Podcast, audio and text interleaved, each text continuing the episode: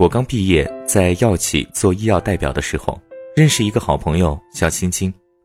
每次身边的人讲了一个黄段子，他都能用一个更黄的段子来把对方逗乐，什么都敢说，完全巾帼不让须眉的姿态。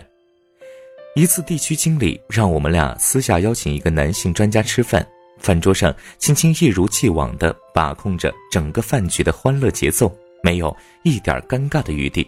虽然青青和我原本分工明确，让我来主要负责敬酒，而他来引导话题，但是随着聊天的进行，专家眼里似乎只剩下青青这位美女。不管我们的话题绕得多远，最后专家都能使劲地向青青倒酒。饭桌上的酒杯相碰，往往就是一个协议的一拍即合。聚一杯酒，随时都可能得罪一个人。青青那时候本来感冒不愿意喝酒，但也只好勉强自己喝下去。在喝了第 N 杯之后，专家直接拉起青青的胳膊来劝酒：“来，我们还没有讨论这个药的人体机制呢。”青青看情况不对，终于还是委婉推辞了下一杯。也许是专家酒喝多了，竟然一边努力往青青嘴里灌酒，一边不顾仪态地说：“你装什么纯啊？”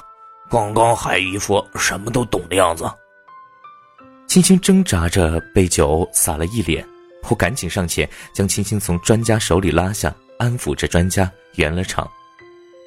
开车回去的路上，我眼角的余光留意到青青在哭。平时在市场上伶牙俐齿的我，本想安慰什么，可面对同事安静的悲伤，竟一时不知道怎么安慰她。干我们这行的，平时都太能讲了，所以安慰的时候也都知道什么话只是安慰。回想刚入行的那阵子，不讲话就会被人说不入世，开了口还不够，还得学段子。在跑市场的，长得越漂亮，越要懂得形形色色的段子。我身边有一种也和这个专家一样，第一眼看到青青的时候，觉得她很漂亮。但凡只要看到他听黄段子时露出的笑容，或者在哪个人面前接着讲了一个黄段子，就在我耳边窃窃私语的讨论：“这妹子这么污，一定有经验的人，哈，我看能来一炮。”我知道，不管我安慰什么，今后他还是会遇见这种人。这种人太常见了，他们看见女生穿的少，就说很随便。听见女生讲话污的，又说她很随便；就算女生什么都不说，只要听了对方讲了黄段子会笑的，也会被那种人说是很懂那方面的女生。身边的人总是理所当然的认为污的人一定很随便，随便到能满足你的欲望，最好还能随便受你摆布。其实不仅我知道这些想法，青青也知道。她告诉我，和许多男生接触的时候，听段子说污话时。男生们都笑得很开心，笑完之后就是私下以各种方式搭讪一句：“哎，过夜吗？”当他表明心智婉拒这些人之后，又得受背后议论一句装纯。我摇摇头，学着网友安慰一句：“ 没关系嘛，女生污一点才活泼可爱。”青青马上翻了个白眼儿：“我有颜值撑着，不说话的时候。”就笑一下，有很多人说我活泼可爱，还不是因为近墨者黑。有时候跟那种人交流，不说这些，就说我求人还装高冷。一些人总觉得哪有被迫的污，只有本性就这么随便。我曾经也这么觉得，所有的事情都有选择权，但我越往社会走，越发现，在选择的余地变少了。特别是在对于在以男性占多数的情况下，女性不得不以对方的习惯和喜欢的方式来交流。一个群体的特点被固定成一个标签，往往也能反映出这个社会目前的氛围。与男生们的积极探索不同，绝大多数满口污话的女生都是从男性朋友那里学习了解到的。星星曾经问我：“喂。”为什么男生们总在我听不懂污话的时候一定要解释给我听？当我听懂了会笑，又笑我会懂；当我能以一个更污的段子来回复的时候，又说我太厉害。我沉默的听着他回顾这些，也不得不由衷的感叹：很多男生根本就是喜欢女生污起来，否则也不会这样倾囊相授他的污力，更不会在与女生交流污时表现得如此开心与期待。这个时代的氛围如此，身边的人喜好如此。广告电影中到处都带着一点性暗示。甚至还有人说，这年头如果不会说几个污段子，都会被笑话不懂得聊天所以，对于一些人，污不过是鹦鹉学语；甚至对于一些从事市场活动的人来说，懂得污就是懂得和这些豪放民众打交道的技能。如今，不仅女生懂得污，就连上小学的孩子都会污。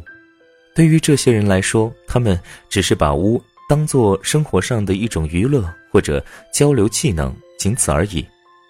而许多标签思维的人，总是满心期待的认为他污，一定是因为他随便，啪啪啪姿势，黄瓜类食物，吹系列动作。如今的所谓污，往往就是将这些带有性暗示的词调侃出的内容。当然，这些都是成年人几乎都懂的词语内容。也有不表现污的人，但他们就不随便吗？我大学的时候认识一个同学，他平时说话十分有礼貌，动不动就是一句不好意思。跟任何上了岁数的人说话都是用您，而且特别懂得照顾女生，用暖男这个词来形容他，我觉得都不够。可就是这样一个彬彬有礼的人，换女友就跟换衣服一样快。生活费都不够了，还要向我们隔壁宿舍借钱去开房。大学毕业后，他去创业了，开了家小店。听说为了经营这家小店，拉拢我室友的女友过去合作，最后室友的女友成了他的女朋友。